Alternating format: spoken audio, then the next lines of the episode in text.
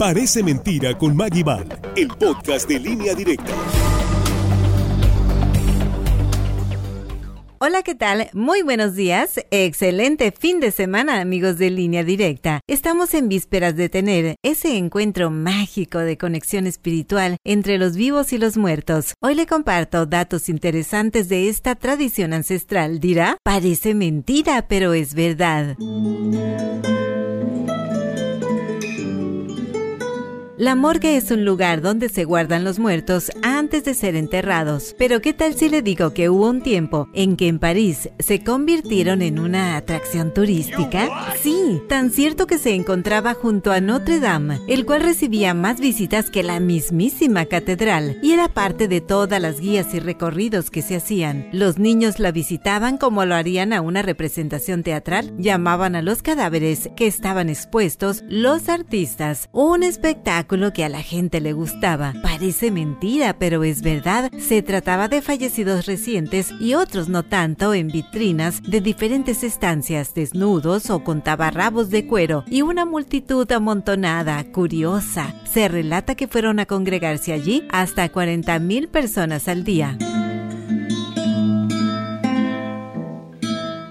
Para conservarlos en buen estado, se rociaban con agua fría, algo que obviamente no era suficiente. Esto surge con la revolución industrial, donde se produjo migración de personas del campo y villas a las grandes ciudades, en especial París, donde la mayoría trabajaban en fábricas o construcción de inmuebles que se levantaban sin descanso en la capital. Por lo tanto, los accidentes eran altos entre una población en la que la mayoría no se conocía. Y de ahí surgió la idea de exhibir a quienes partieron al más allá como en un aparador para que pudieran ser reconocidos, pero se convirtió en algo no buscado, un museo de la muerte, con su público morboso y multitud de vendedores de refrescos, comida y recuerdos en el exterior, nada diferente a lo de ahora, salvo el material interior, y ese material eran los muertos a la vista de todos. Tras la noticia de un asesinato o algún hallazgo, la gente llegaba para poder visualizar a los protagonistas. Cada uno recibía un número y se exponía de forma individual sobre una losa ligeramente inclinada para facilitar la visión.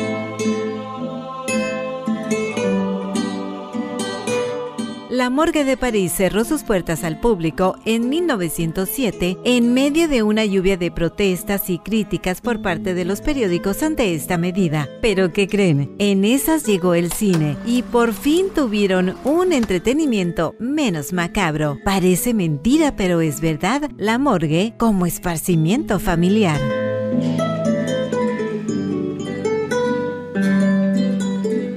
Entre las innovaciones mortuorias, algunas funerarias ofrecen el servicio de memorias multimedias, es decir, la instalación de un código QR fijo en cada sala de velación para acceder al espacio memorial del difunto y poder ofrecer sus condolencias, fotos, velas virtuales, dedicar música o cartas a la familia, así como un montaje personalizado de un video proyectado en velatorios y en las ceremonias de despedida. Las funerarias se reinventan, para Mentira, pero es verdad. Soy Maggie gracias por escuchar y si gusta ya lo sabe, espéreme ahí hasta el próximo sábado. Buen día.